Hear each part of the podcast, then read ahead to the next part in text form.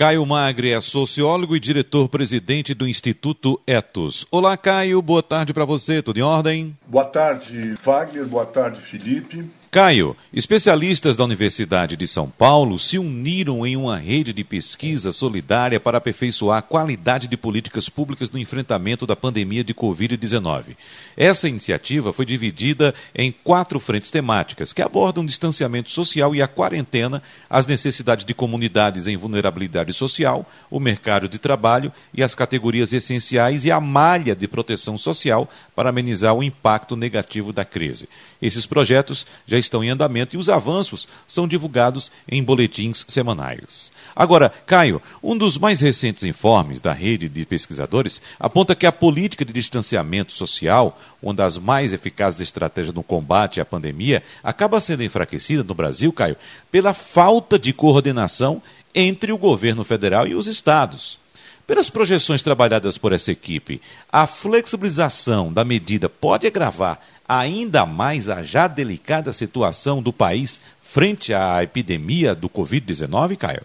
É, pois é. Uh, é importante rapidamente dizer sobre a rede de pesquisa solidária, porque hoje ela é talvez a mais importante ação de pesquisadores brasileiros e internacionais para mapear os impactos, a expansão e os desafios que a pandemia coloca, tanto do ponto de vista da análise das políticas públicas de enfrentamento, quanto das reações da sociedade. A falta de coordenação, e aí sobre a sua questão, quer dizer, a falta de coordenação entre o governo federal e os estados, é claro, e os municípios, enfraquece a política de distanciamento social e ela é a principal política que a gente tem nesse momento para enfrentar para enfrentar a, a, pandemia. Né? É, e, e, a, e, se você tiver flexibilização sem critérios, isso pode agravar a pandemia. Né? Por quê? Porque a gente não tem vacina, a gente não tem testes suficientes, a gente não tem tratamentos eficazes. Portanto, o distanciamento social é a principal estratégia para o combate da pandemia do coronavírus. E isso não somos nós que estamos dizendo e somos nós que estamos fazendo pela primeira vez. É o testemunho dos países que passaram por problemas gravíssimos por não, não terem tido a preocupação e a ação do distanciamento social necessário para o enfrentamento da pandemia. Então, quer dizer, hoje nós temos que man manter as medidas vigentes de quarentena, de distanciamento. Né?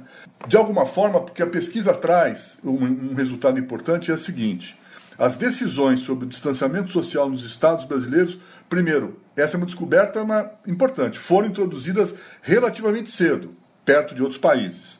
Mas o nível de rigidez dessas medidas é inferior àqueles observados em regiões ou outros países. Quer dizer, nós começamos antes, mas de maneira muito flexível, com pouca rigidez.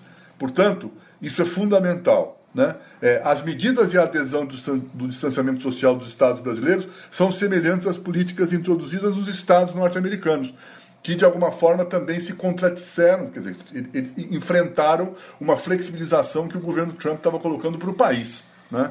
É, e temos que lembrar que os Estados Unidos é o recordista de mortes e de contaminação. Então, portanto, precisamos ser mais rígidos e mais efetivos com o distanciamento social e as suas regras. E considerando os cenários que os gestores públicos têm pela frente, quais as diretrizes traçadas pela rede de pesquisadores da USP como alternativas para o distanciamento social e a adesão da população a essas medidas?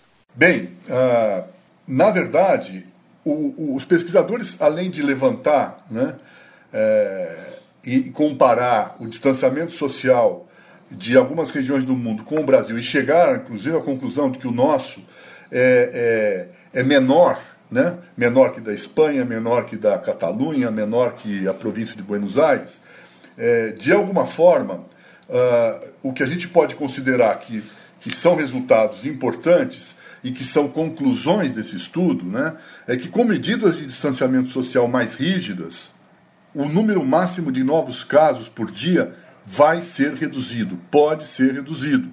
Isso significa uma diminuição na duração da pandemia e das mortes e a possibilidade de uma retomada de um ciclo econômico mais virtuoso, ou virtuoso. Né? A experiência, e aí nós temos que olhar para a experiência dos outros países também. Confirma que, mesmo com uma diminuição dos números de casos em países e regiões que flexibilizaram as medidas de distanciamento social de maneira precoce vivenciaram uma retomada da epidemia ou uma segunda onda de contaminação. Então, se quisermos evitar uma segunda onda, não podemos flexibilizar antes que indicadores concretos nos, nos possibilitem essa mudança. Né? Por esse motivo, a Organização Mundial de Saúde sistematizou as condições mínimas que devem existir para que os governos possam flexibilizar com segurança, né? com segurança mesmo, né? com decisão, as medidas de distanciamento social. Né? É, a gente sabe que todas as autoridades e a sociedade estão lidando com situações extremamente complexas.